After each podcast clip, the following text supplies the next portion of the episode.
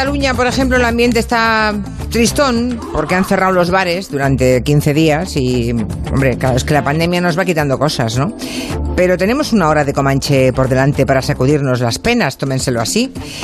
En Madrid está Máximo Pradera, él no, él, él puede ir de bares. Cuando acabe aquí el Comanche a las 6, él sí que se puede ir de bares, si quiere, vamos. Otra cosa es que quiera, que es muy responsable la criatura. No buenas tardes. hola, buenas tardes. No solamente me puedo ir de bares, sino que yo no estoy confinado porque estoy en Pozuelo de Alarcón, que es uno de los municipios alrededor de Madrid que no, no están no estáis. O sea, soy libre como el sol cuando amanece. Yo soy libre como el, como el mar, ¿no? Como, Como el mar, como sí. el ave que escapó de su ciudad y de su, De su no, prisión. de su prisión y puede, Y puede al fin volar. volar libre. Y ahora digo mucho, digo mucho. Su lamento y su A ver. Espera, espera, Max, espera. Camina sin Luz- venga, lúcete. Lúcete, Aquí- Julita. Aquí Nuria Torreblanca, buenas tardes. Muy Pero espera, que no había terminado. Ah, Simplemente bueno. decir que voy por Pozuelo como un predicador diciendo bienaventurados los que andan de fiesta en fiesta en plena pandemia porque pronto verán al Señor. Pues mira, de eso va a hablar Miki Otero. De la gente que va de fiesta en fiesta, entre otras cosas, ¿no? Acaba de llegar de, de Mallorca, ¿verdad, Miki? Ayer, ayer te Sí. fuiste a Mallorca a presentar Simón, tu novela, Simón. Sí, sí, sí, en unos jardines preciosos de, de Palma, que lo organizó la librería Babel. Y la verdad es que fue, fue muy bonito, fue, vino mucha gente. Eh, ¿Te encontraste con algún oyente del Comanche? eh, Esto es lo que, lo que te quería comentar, ¿no? Hu- Hubo, eh, cuando, cuando en el turno de firmas, digamos, cuando acabó la presentación, de repente llegaron dos amigas, comancheras de, de pro, de pura cepa, y una de ellas muy especialmente, y me dijo como hasta qué punto sentía que el Comanche era de algún modo como una familia para ella y que le había ayudado muchísimo en el confinamiento, ¿no? Y Mira. yo estaba bastante emocionado, pero entonces él eh, saca de, de- tenía una mano en la bolsa, una- tenía una bolsa en la mano y de repente me la da y mira si nos considera familia, Julia, que me había traído un regalo, que eran dos discos de vinilo. Uno era para mí, que sabía que me gustaba la rumba y era un disco de Peret. Ajá. Y el otro era un disco, un vin- un vinilo de nanas y canciones infantiles eh, de hace bastante tiempo para, para mi hijo. O sea, imagínate si nos consideran familia por allí. Por, Ah, por está esto. muy bien. Pues nada, un, un abrazo para esas comancheras de, de Mallorca. Bueno, y para, para los de toda España que nos escuchen. También hoy está Joana Bonet, muy buenas. Muy buenas tardes, feliz de que me adoptéis hoy, vuestra familia comanchera. Familia Comanchera, mira, nada más empezar el programa hemos hablado de la crisis de los 40 o de los 50 y mm, esos cambios de look, de aspecto que de pronto Sí. decidimos sobre la marcha cuando De pareja. Sí, cuando nos, nos vienen los pellizcos existenciales. Y ya he leído unas cuantas eh, oyentes en Twitter que decían, yo me he dejado el pelo sin teñir, ya tengo el pelo con mis canas. Sí. O sea, bueno, eh, ya, Sí. desde ahora ya le decimos a los oyentes que lo- los que a los 40 o a los 50, en algún, o en algún momento de la vida, en algún punto de inflexión, de pronto han optado ante una crisis existencial por algún cambio de look, por algún cambio en su imagen, que nos cuenten qué han hecho exactamente. Lo pueden hacer en Twitter o si nos dejan un mensaje de voz aún más chulo. En el 638-442-081. Ah, yo quiero saber por qué te quitaste la cresta. Pero eso eh, fue antes de los 40. ¿verdad? Ahí no Ya, tenía pero ninguna. fue- Sí. No. Pues Pero mira, fue un no, pero un poco. Sí, un poquito de crisis existencial sí que fue. Porque. ¡Ajá! Sí, es que estaba harta de que hablasen de mi pelo y decidí que se acabó. Oye, se acabó, a ver si yo voy a ser un pelo. Voy A ver si va a ser mi pelo más importante que yo. Se acabó, se acabó y me chafo, me, me aplasto el pelo y ya está. Pero no, lo que habla Joana es crisis ya con el paso de los años, ¿no? Cuando uno llega Sí, a los la mitad 40. de la vida, mm. ¿verdad? Esa es, es- eh, lo decía muy bien William Faulkner, decía, solo se puede ser comprensivo a Faulkner. partir de los 40, porque antes la, la voluntad de acción es demasiado fuerte, no te puedes poner en los zapatos del otro. Y, y claro, a los 40 de casi todo hace 20, pero sí es verdad que cuando cumplimos un cero, algo se mueve. Sí, es verdad. Los cambios de década son tremendos. Has Tenemos auténtica devoción por Faulkner. Fulner. Bueno, eh, esta semana hemos hablado de Granada también, mucho por la concentración de gente que estaba en aquella fiesta de una calle. Hablamos con el alcalde, estaba el hombre muy preocupado, el alcalde de Granada decía que no eran, que no, que no son irresponsables los universitarios, eh, que coincidió que se, se cerraba todo a la misma misma hora. Bueno, el caso es que de contagio van, van fuertes. Luego hablamos y entrevistamos a la rectora de la universidad. Y Máximo ha pensado, pues yo me marco un homenaje a Granada, que es una ciudad maravillosa, ¿no? Sí, y ha hecho bueno. su playlist pensando en esa ciudad.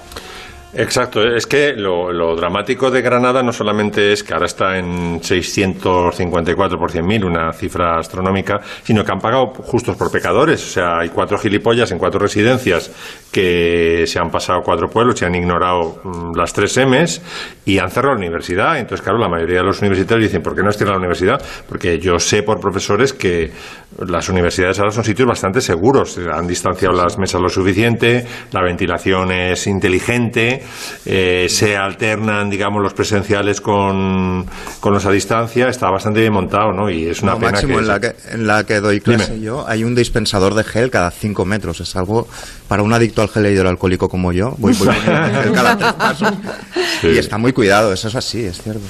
Bueno, el caso es que efectivamente corríamos el riesgo de cogerle manía a Granada, ¿no? Como gran foco de la pandemia y de sobre todo de la responsabilidad ciudadana y he hecho un, un homenaje que empieza con este Recuerdos de la Alhambra de Francisco Tárrega.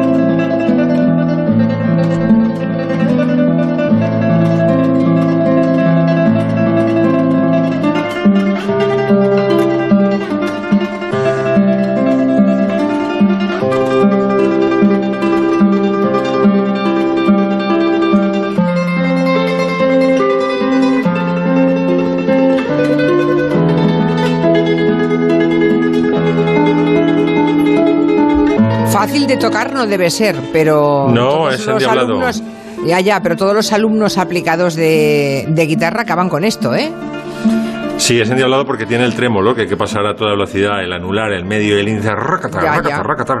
Y bueno, eh, es una, una pieza que mm, es local, ¿no? Porque es del Alhambra, es de un castellonense, que era de Castellón eh, Francisco Tárrega, pero se ha convertido en universal. Y le- le- esta mañana le he mandado a, a Nuria eh, uno de los episodios, me parece que es el de la sexta temporada de Los Soprano, donde Sí. el episodio termina con, con la versión para guitarra de Francisco Tárrega. Bueno, y os acordáis que eh, Mike Oldfield lo cambió un poco, cambió la instrumentación con flauta de pan y una percusión muy chula y lo metió en The Killing Fields. eh, estudio se llama la, la- los recuerdos del alma en versión de Mike Oldfield que hacía.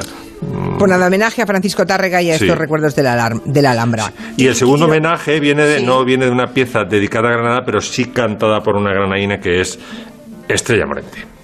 Yo adivino el parpadeo de las luces que a lo lejos van marcando mi retorno. Son mismas que alumbraron con su pálido reflejo juntas horas de dolor. Que no sé vosotros, pero yo a Estrella Morente le compro todo. O sea, me pasa con algunos cantantes, eh, a Tom Jones, a Sinatra, yo que sé, a, algunos cantantes que dicen, "Venga, lo que sea, ¿sabes? Lo que sea, me igual". lo como, me gusta. Me- sí, ¿no? es- Muy sí, buena. Estrella Morente es una, es una de ellas, ¿no? Eh, ella es de... Como entrevistada, como entrevistada es, la- es una gloria. Sí, pues como cantante a mí también me... Sí, yo ¿no? creo que tiene mucho... no, es que haces una pregunta y. y- sí, sí, es, es- Y por- Estrella va, va- va saltando, y- va sal- es fantástica porque eh, además la, la tenía aquí delante en el estudio la última vez, ¿eh? la otras no, pero estábamos juntas y, y de pronto me di cuenta, digo, pero si no, pero si eh, llevo media hora callada, porque Estrella salta de un tema a otro y de otro a uno y va mm, revoloteando por encima de los asuntos y, y, bueno, pues es- Y hace como la canción, volver. Volver, sí, sí. Pues esta señora es de Las Gavias, que es uno de los grandes focos ahora mismo, de porque no todos han sido en Granada capital. Eh, uno ha sido en Las Gavias, que es un pueblecito a 8 kilómetros, me parece que está de, de Granada, de donde es Estrella, Estrella Morente. Bueno, esta, esta versión de Volver, que es la que hace en playback eh, Penélope Cruz en la, en la película de Almodóvar, a mí me, me parece un muy buen arreglo. Cambiamos de tercio.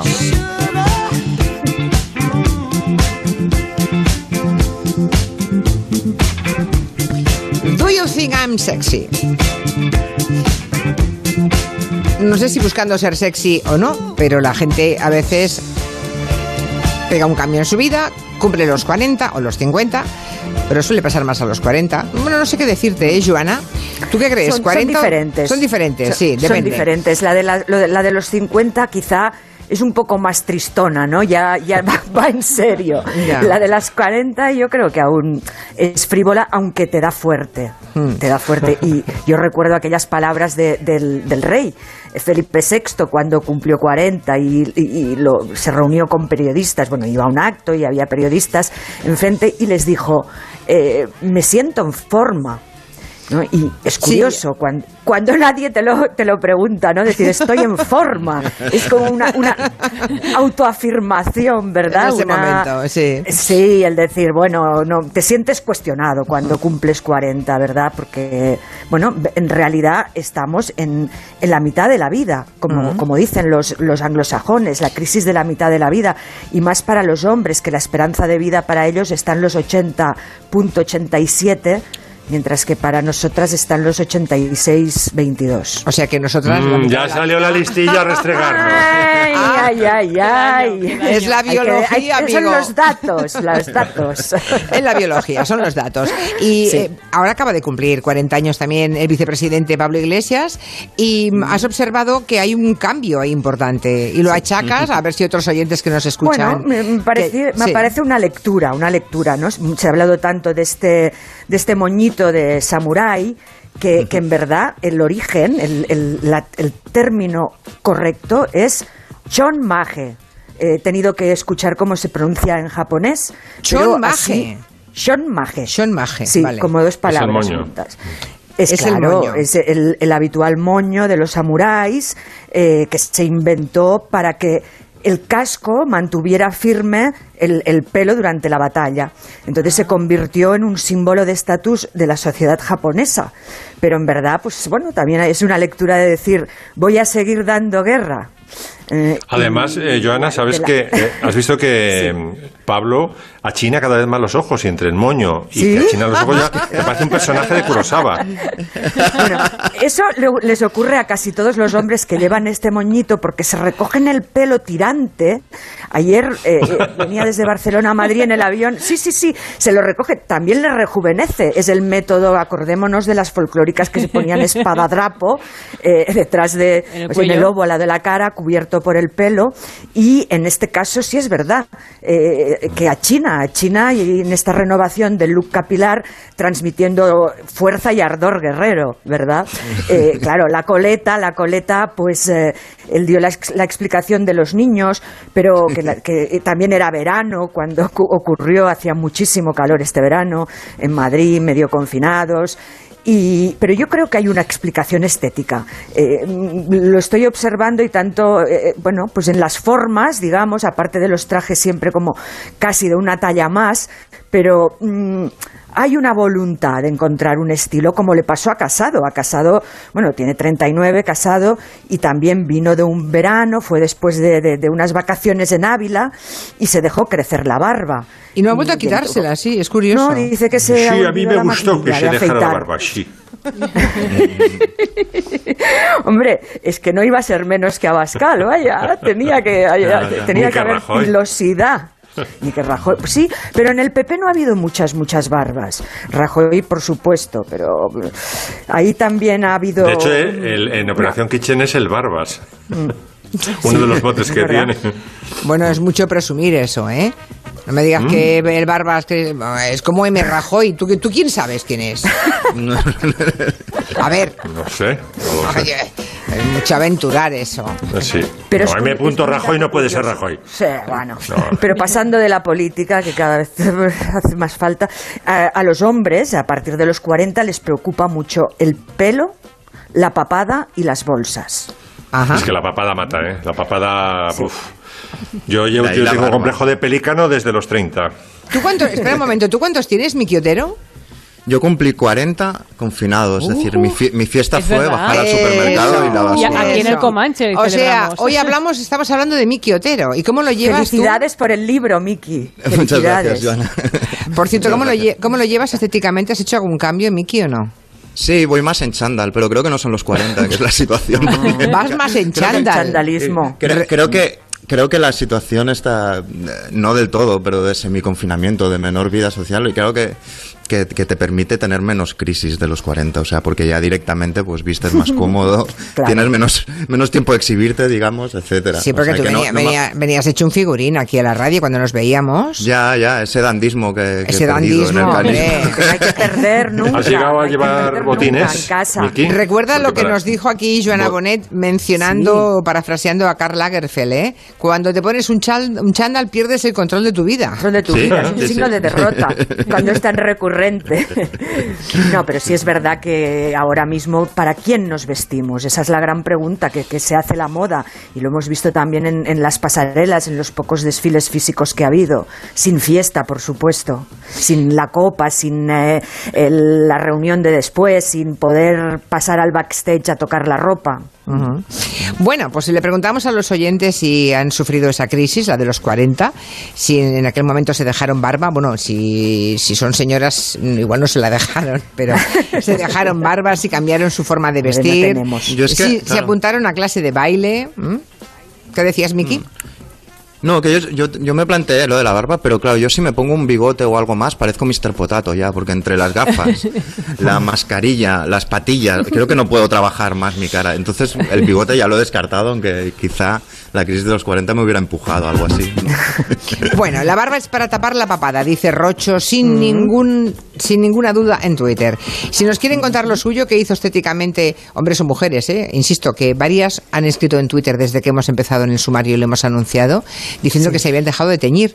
Seguramente Sí, ahí el fíjate. confinamiento también ha hecho lo suyo. Claro. Yo quiero decir mucho. una cosa de la mira barba. Mercedes Milá, mira Mercedes Milá que enseñó cómo se lo cortaba ella misma y que ya no, no, no utiliza el tinte. y, y cada vez hay más mujeres con que también mujeres anónimas con, con el pelo blanco. Sí.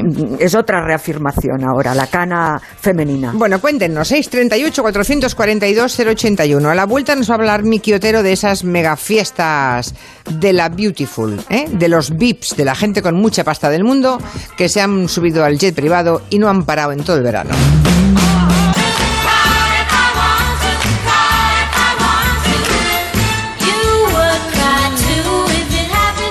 Bueno, fiestas y lujo.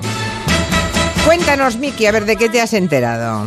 Bueno, es que empieza por esto, ¿no? Esta canción que canta Liz Ligor, ella que dice, es mi par es mi fiesta y lloro si quiero, ¿no? Y entonces hay gente que yo creo que lo está interpretando como es mi fiesta y me pongo la mascarilla si quiero últimamente. Y sobre todo en determinados ambientes, ¿no? Donde parece como que que las fiestas es el lugar donde se evidencian, digamos, los privilegios de algunos, ¿no? Hemos visto las fiestas cayetanas, estas recientes, ¿no? El- el- por ejemplo, las fiestas del, de- del orgullo Sí, con la cayetano. Federica, ¿no? La- Victoria Federica. que nadie se confunda, no se refiere Miki Otero al orgullo cayetano de Madrid, de toda España, ¿eh? No, no, no, por Porque supuesto. esas fiestas también están en la Costa Brava, también están en, En las, todo- en las Cerdaña, o sea, están en todas partes. En, en ¿eh? todos los sitios. Cojo Sí, sí. esta quizá porque había una invitada célebre en la fiesta que era Victoria Federica, como decía eh, Máximo, que estaba allí en la pista dándolo todo. Y que el disjockey era Jorge Bárcenas, que al principio se decía que era el sobrino de- del Peinetas, de Bárcen- del Bárcenas que conocíamos. Sí. Luego han dicho Pero que no. no.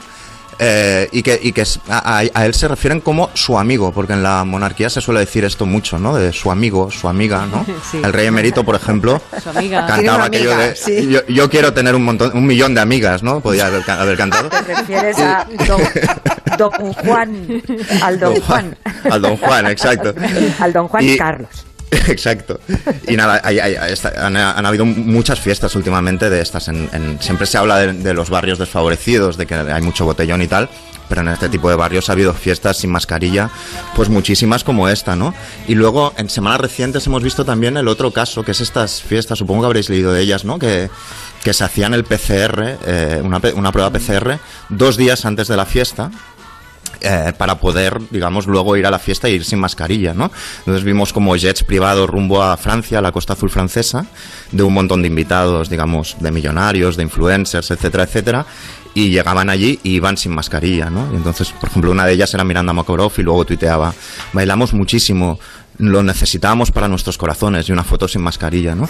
Y ha pasado esto mucho en los Hamptons, por ejemplo, donde va la gente con dinero de Nueva York, que, se agotaban los tests privados, algunos a domicilio, mientras estaba pasando bastante mal en la pandemia en Nueva York, ¿no? Y, a mí esto me alucina bastante, ¿no? Que, que haya gente mayor aún acongojada que está aún fregando los tomates con lejía y que toda esta gente se permita, digamos, tener este tipo de comportamientos, ¿no?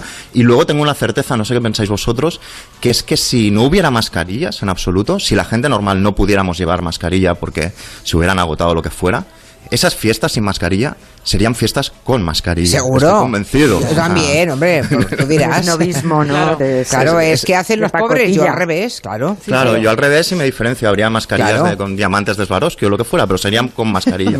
Y esto sucede desde siempre. Estas fiestas como, como que muestran los privilegios y para diferenciarte de los pobres suceden desde siempre. Por ejemplo, pongamos música desde la antigua Roma.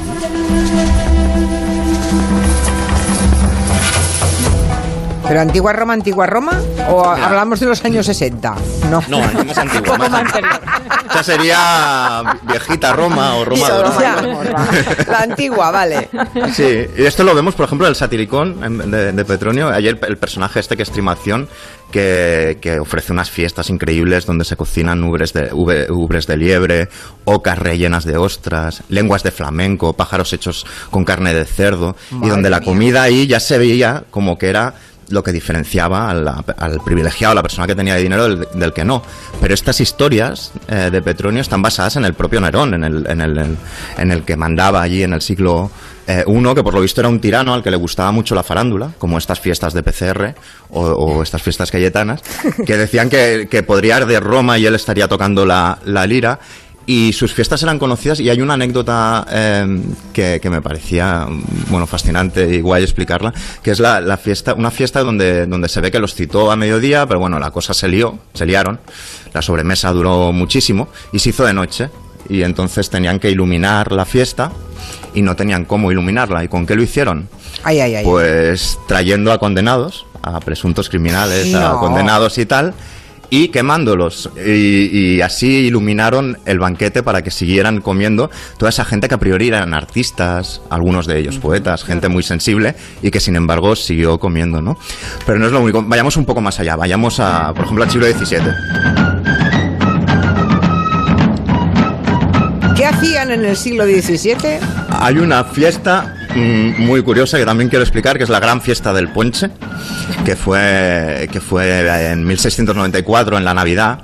eh, y un almirante inglés que estaba en, Cádiz hizo una, una quería celebrar eh, las victorias de la flota inglesa en la guerra de los nueve años y, y- y bueno y que estaban lejos de su país etcétera etcétera y convocó una fiesta bastante bastante alucinante a la que invitó a 5.000 personas donde se comieron un buey entero y donde hicieron mm, una especie de ponche gigante en una piscina con eh, mil litros de brandy, 500 de vino de Málaga, 90 de zumo de limón, 2 kilos de nuez, de nuez moscada, 500, eh, 300 galletas, etcétera, etcétera. Entonces hicieron una piscina enorme y metieron ahí un pobre hombre, a un grumete, a un pobre hombre en un bote que era el que dentro de la piscina tenía que servir el ponche a toda esta gente que venía como, como a celebrar todo Madre esto. O sea, mía. me parece bastante...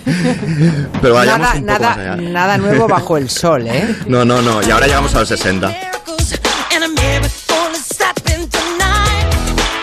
Michael Jackson. Sí, ya ¿Por sé qué? que no es los 60, ya. Pero es por esto que dice ahora.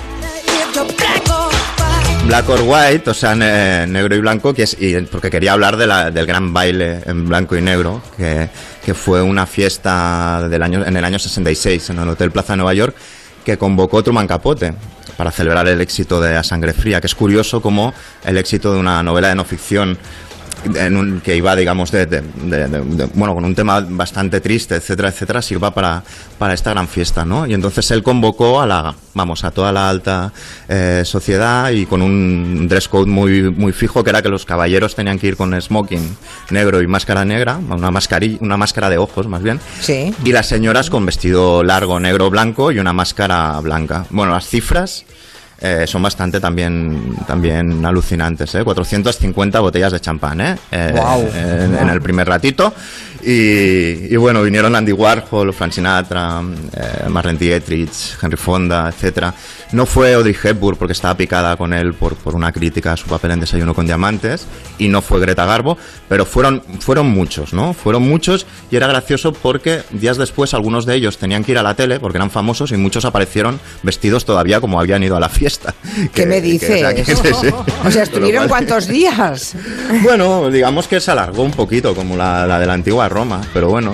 Y en esa, en esa época también hay- había una mujer que, seguro que, que vosotros vosotras conocéis también, que era Elsa Maxwell, que era una famosísima. Sí, una bruja, de- una arpía. Una bruja. sí. que era un poco mala por lo visto, pero aunque fuera mala, todo el mundo quería ir a sus fiestas, ¿no? Y él, Bueno, en una y- fiesta suya invitaba a Churchill y a la siguiente podía ir Marilyn Monroe. Pero a ¿no? ver, ¿qué decías, qué decías, Joana, de Elsa Maxwell? Bárbara Hatton, no, no, de- ahora recordaba a la gran Bárbara Hatton que organizó desde 1948 hasta los años, a mitad de los 70, unas apoteósicas parties en Tánger, en el palacio que le arrebató a Franco, Sidi Hosni.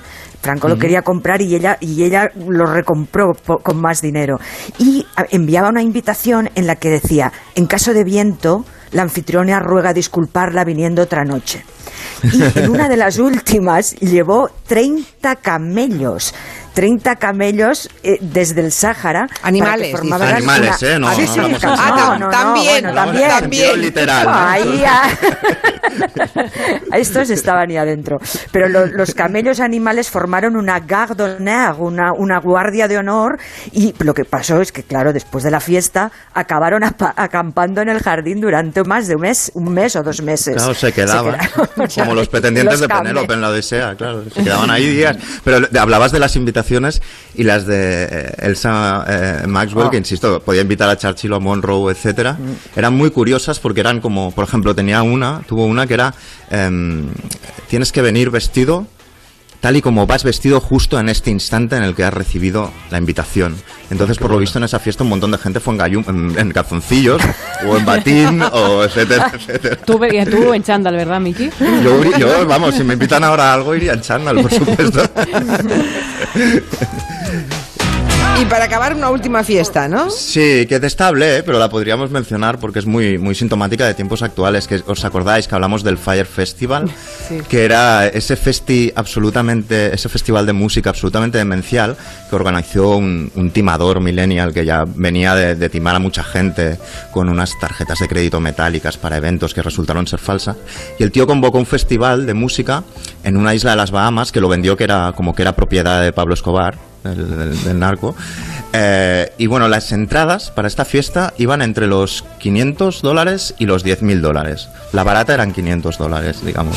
Y entonces eh, él prometía que podías bailar en yates, fotografiarte con modelos, vivir en bungalows y tal. Y entonces empezó a pagar para que tuviera éxito un montón de dinero a influencers para hacer la promoción de esta fiesta.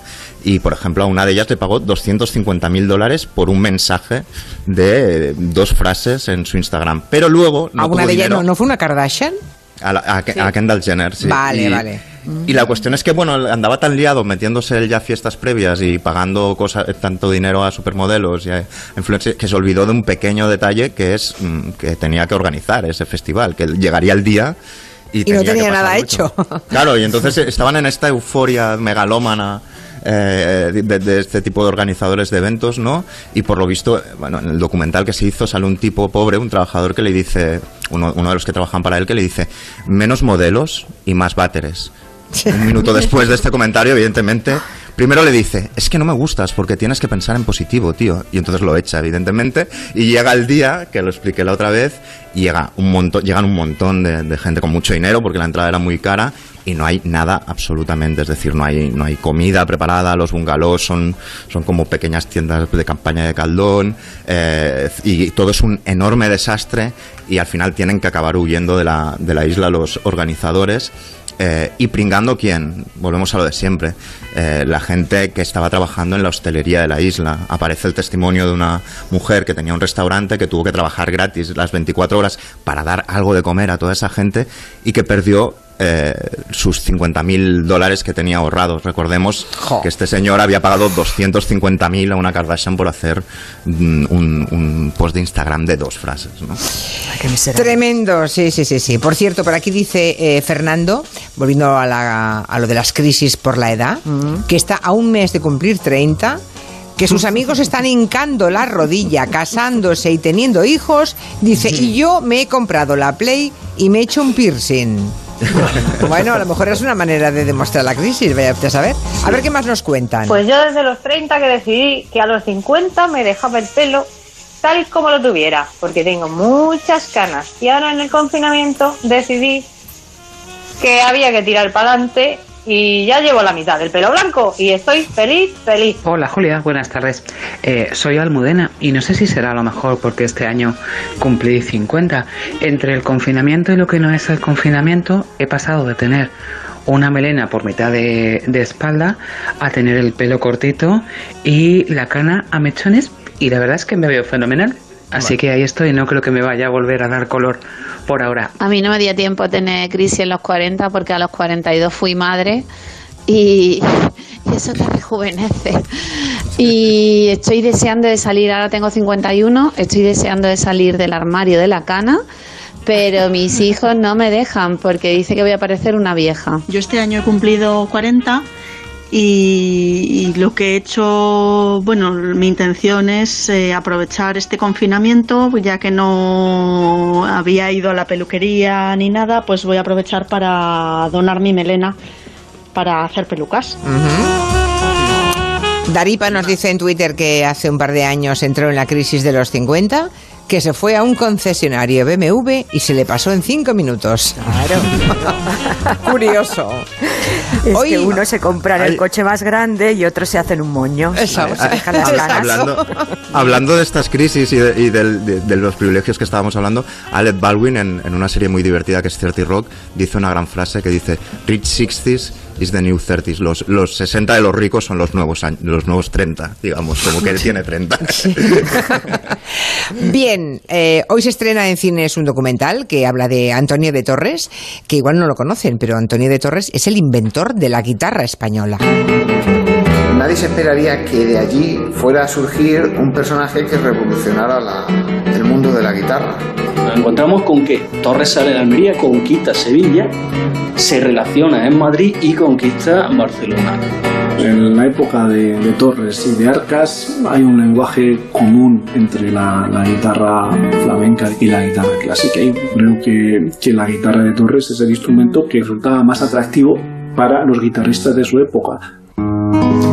Antonio de Torres. Sí, esto es una historia apasionante, este documental, sobre la guitarra española, pero sobre todo sobre su inventor, el padre de la guitarra española, que es Antonio de Torres, un joven de Almería, nació allí en 1817 en el barrio de la Cañada de San Urbano.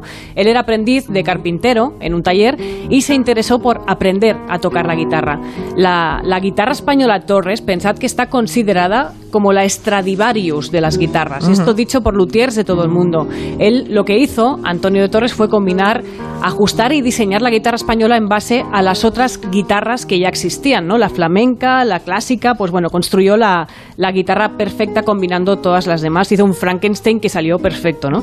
Que eso Max también nos lo puede confirmar, porque él es como guitarrista conocedor de la guitarra y, y seguro que nos puede dar alguna referencia. No, lo más pues- increíble es que la, la guitarra siempre ha sido un instrumento, hasta que no la rescató Segovia, eh, como de segunda clase, ¿no? Y, y, en cambio en el siglo XVI había en España una guitarra solo que con cuerdas dobles, que era la vihuela, que era de instrumentos noble, ¿no? Es decir, que, que no se sabe muy bien por qué un instrumento, quizá por quién Sí. lo toca, sí, por quién lo toca, porque la, la guitarra era tabernaria. Y lo más impresionante también de este documental es que te enteras de que Antonio de Torres, bueno, te enteras y porque tampoco lo sabías, no tiene reconocimiento institucional en España. Por ejemplo, no está, no figura en los libros de historia, no sabemos, no aprendemos que fue el padre de la guitarra. En cambio, en Japón sí está, está en los libros de historia. Eh, ¿Qué pasa? Bueno, pues que este documental también quiere reivindicar esta figura, ¿no? Al menos, por lo menos, en el 2013 sí que se abrió un museo en Almería eh, que recoge sus guitarras, su vida, su trayectoria. Él tuvo una vida trágica, se murió su hijo, su mujer, mm, tuvo Caray. que cargar con deudas, pero ah, paralelamente hizo ese recorrido, ¿no? Se fue a, a Granada, después a Sevilla, que en Sevilla en esa época recibía las mejores maderas del mundo y por eso construyó guitarras muy bien, muy compactas, ¿no? Eh, el documental, esto también es muy bonito, es muy emocionante, que está dirigido y producido por sus dos tataranietos, son Hombre. Fran López Montoro y Raúl Navarro. Pues hemos hablado con uno de ellos, con Raúl Navarro. Todos los domingos nos reuníamos en nuestro cortijo y nuestra abuela, cuando venía a visita, le contaba la- las historias que conocía sobre su antepasado, que era tan ilustre que había inventado la guitarra española. Nosotros que éramos pequeños, pues eh, nos empapábamos de, de todo aquello y supongo que con el tiempo esa semilla germinó y cuando se acercaba a 2017, que era el año de su bicentenario, pensamos que teníamos que hacerle un homenaje, ya que los dos estábamos de una manera o de otra vinculados con el sector audiovisual. Así que decidimos hacer algo para darle visibilidad a nuestro tatarabuelo, que era una persona tan importante como desconocido. Que sepáis que el mismo Isaac Albeniz nunca llegó a componer nada para guitarra eh, y en sus últimos años le dijo, muy emocionado, a Francisco de Tárrega, tras escuchar Granada, que antes nos ha puesto Max, interpretada con su guitarra Torres, dijo que así era como él había concebido la obra. O sea, que en su, en su cabeza sonaba como con esa guitarra Torres, ¿no? Y es muy impresionante. O sea, que ya es el momento de reivindicar, de momento, con este documental, Antonio de Torres. Muy bien, cosas ¿dónde que hemos aprendido. ¿Dónde se puede ver? Se estrena hoy en algunos cines Se estrena hoy. y dentro de poco en plataformas. Está muy bien montado porque hay interpretaciones preciosas a la guitarra y luego un grupo, de, un- como un conjunto de entrevistas, luego hay otra pieza y obras muy, muy, vamos, y está muy bien grabado, eso, el sonido es espectacular. Precioso. Bueno, que sepas, Máximo Pradera, que has tocado la fibra de algunos oyentes que han escrito, por ejemplo, eh, dice, gracias Máximo desde Granada, no os podéis imaginar las sensaciones que experimento ahora mismo que estoy subiendo por la cuesta del Rey Chico, detrás de la Alhambra y escuchando esta música. Otro más dice, me habéis hecho llorar, recuerdos de la Alhambra, porque lo tocaba mi hijo estudiante de guitarra en Euskadi. Otro más dice, qué recuerdos, primera vez en Granada abrazando a los leones en su patio, olisqueando y tocando todas las filigranas estucadas, la segunda con cita previa y sin poder tomar el bocata dentro, aún así volveremos siempre a Granada porque es única.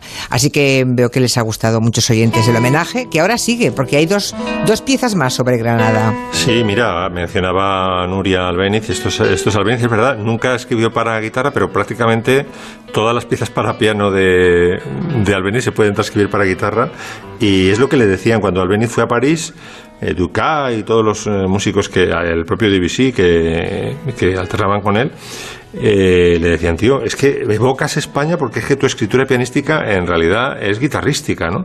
Y hay muchísimas transcripciones. Asturias, por ejemplo, eh, que es original para piano, mm, la versión que ha trascendido es la versión para la guitarra, ¿no? Y Granada, pues eh, también yo creo que suena mejor en guitarra que en piano. Cierto que en Granada yo tuve un momento Nexus 6 de esos de yo he visto rayos C brillar cerca de la puerta de ¿Por San? José cuando vi en el Generalife un asistí a un concierto de Dorantes que para mí es como el Paco de Lucía del piano y que nunca se me olvidará. Ujú. Y para acabar, otro tema que está en la Del cabeza de todos. Sí, que está. Que suene vuelvo a Granada. Vuelvo a Granada,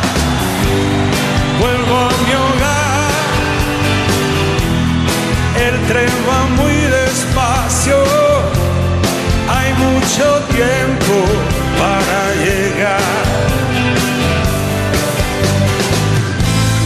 La gente duerme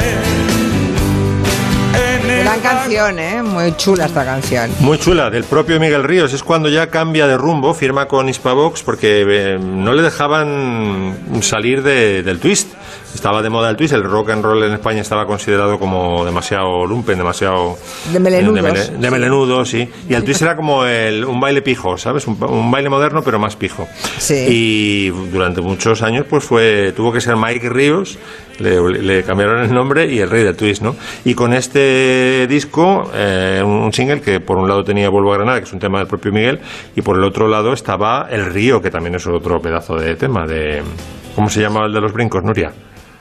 El- El de los el brincos. el de comentábamos el otro- Sí, Sí, hombre, ¿cómo se- el, el creador de nuestra sintonía. Exacto, ¿cómo se llama? Ahí, ah, Eh, Arbex, bueno, pues- Fernando Arbex. Ar- Fernando Pues Arbex. Fernando Arbex compuso el río para, para Miguel Ríos. En el río aquel.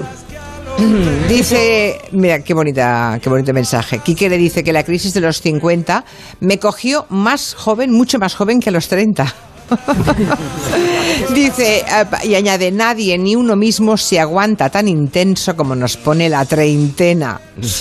Bueno, y muchas fotografías de oyentes, como una de Yolanda, que nos ponen con el pelo sin teñir. O sea, esto de la del confinamiento y las cuarentenas ha hecho que muchas chicas se dejan el pelo con las canas, ¿eh? Está bien.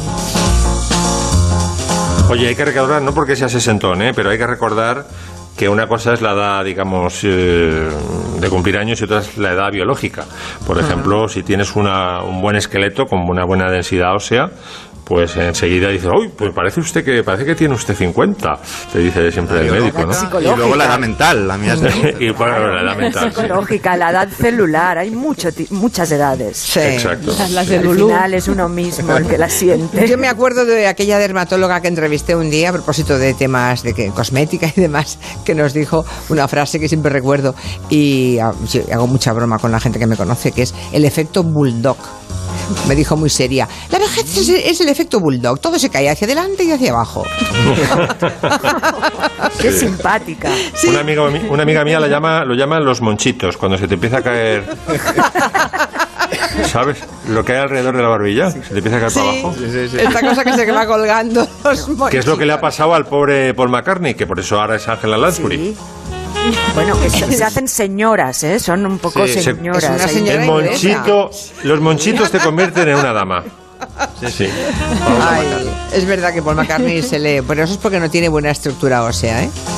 Tiene la cara alargada, la gente que tiene buena mandíbula y buen pómulo tiene mejor vejez que los que no tienen nada Pero de haciendo, eso. haciendo esas canciones, ¿para qué necesitas tener buena ornamenta? Bueno, pues ahí lo dejamos porque nos queda solamente un minutito. Joana nos quería hablar de mascarillas y tal, pero habrá que dejarlo para otro día. Pero es verdad Lo que hay una, dejamos para otro día. una pregunta. Una, pre- una- una pregunta curiosa. Máximo, ¿eres guitarrista? ¿Tocas la guitarra? Sí, toco un poquito, sí. De hecho, quería dedicarme profesionalmente a ello, pero hay que ser muy bueno. y, Toco un no- poquito, casi fui Sí, profesional. Me ha parecido. Sí, bueno, buena respuesta. sí. Creo que es el único aquí que toca algo, ¿no? Porque Yo toco la guitarra, pero, fa- pero no, no- bueno. Yo llego a Paralisa. Paralisa el piano, te la toco, Tiene una Julia. guitarra preciosa, Miki, ¿eh? Sí, Sí, tú, sí, tú tocas guitarra algo, sí, Nuria, Un ¿no? no, poquito, un poquito. Un poquito guitarra también. Sí. Y Miki también. O sea que la única que no toca soy yo. Ah, Ya. Pero cantas. Ya, sí. Hombre, claro, si hacemos un grupo comanchero, tú serías la cantante. Y hacemos bolos. La vocalista. Exacto, exacto. Que ya es un concepto. rancio. Antiguo. Muy rancio fax, Es un rancio fact total. Vocalista. Es de como de los Baker Boys, podía ser, podía ser Michelle Pfeiffer. Señores, que son las seis. Hasta la semana que viene todos. Hasta la Adiós. semana que viene. Chao. Noticias y el gabinete.